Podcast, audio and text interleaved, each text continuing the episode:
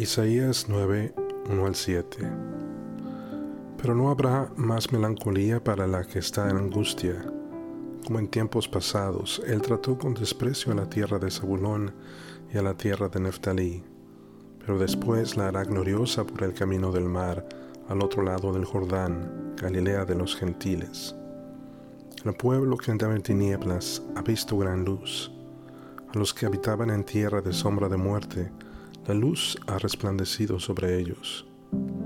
Multiplicaste la nación, aumentaste su alegría, se alegran en tu presencia como la alegría de la cosecha, como se regocijan los hombres cuando se reparten el botín. Porque tú quebrarás el yugo de su carga, el báculo de sus hombros y la vara de su opresor, como en la batalla de Madián. Porque toda bota que calza el guerrero en el fragor de la batalla, y el manto revolcado de sangre serán para quemar combustible para el fuego, porque un niño nos ha nacido, un hijo nos ha sido dado, y la soberanía reposará sobre sus hombros, y se llamará su nombre admirable consejero, Dios poderoso, Padre eterno, príncipe de paz.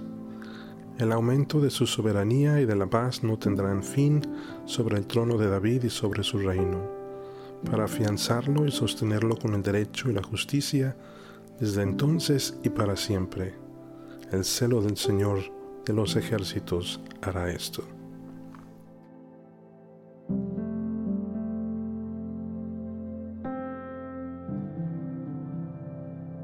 Esta es nuestra última semana de nuestro recorrido del agradecimiento la adoración. La semana pasada consideramos cómo el crecer espiritualmente es experimentar poco a poco y como una evidencia de la gracia de Dios el ir del miedo al gozo. Esto por la realidad de que no somos huérfanos en este mundo, pero tenemos un buen Padre Celestial que guía nuestra vida. Consideramos también un par de personajes, Simeón y Ana, quienes aunque no eran conocidos, especiales o importantes, vivían en este espacio en el que nos encontramos nosotros hoy como hijos de Dios de anticipación a la redención completa y la restauración de todas las cosas. Ellos se gozaban en la provisión de Dios y en el reconocimiento de este niño como la esperanza de redención y como el fin de nuestros anhelos más profundos. Ahora nos vamos a este pasaje de Isaías en el que finalmente vemos la gloriosa intervención divina en la historia de la humanidad. Justo antes de este pasaje, el capítulo anterior pinta la realidad de oscuridad del mundo. Dice Isaías 8:22, Después mirarán hacia la tierra y verán tribulación y tinieblas, lo sombrío de la angustia y serán lanzados a la oscuridad. Es en medio de esta realidad de oscuridad, tribulación y angustia que, cuando vino la plenitud del tiempo, Dios envió a su Hijo nacido de mujer, nacido bajo la ley, como dice Gálatas. Sí, era a través de este pequeño niño, pero en quien reposaba la autoridad misma de Dios, admirable consejero, Dios poderoso, Padre eterno, príncipe de paz. Y era en su venida que el reino de Dios empezaría a establecer la restauración de todas las cosas, ese estado de shalom, de paz, de armonía plena y de ver cumplido el propósito original de todas las cosas. Es difícil mirar adelante con optimismo en estos días, y es que las condiciones del mundo, de pandemia, de crisis financieras, traen incertidumbre a nuestra vida. Sin embargo, es de ánimo saber que en medio de los tiempos tan difíciles por los que estamos pasando en un mundo interconectado como nunca antes, el pasaje también termina diciendo que el aumento de su soberanía y de la paz no tendrán fin.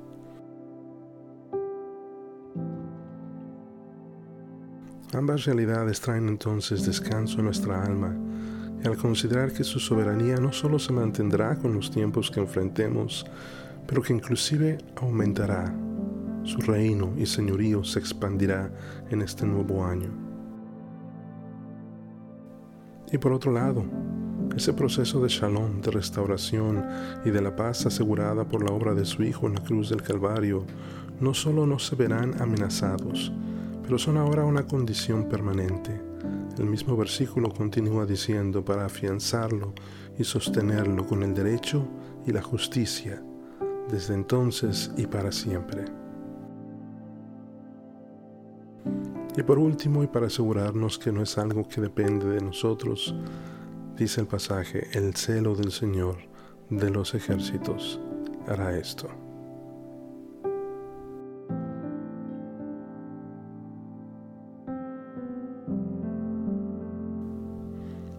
Considerar, ¿cómo miras el futuro en estos días? ¿Con optimismo o pesimismo? cómo el hecho de considerar estas verdades te puede ayudar a experimentar descanso y paz a pesar de las circunstancias.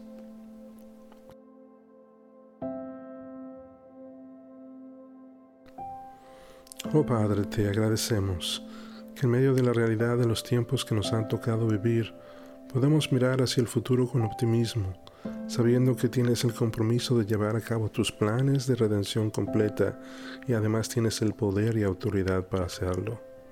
Ayúdanos a descansar en esa realidad y paz. Amén.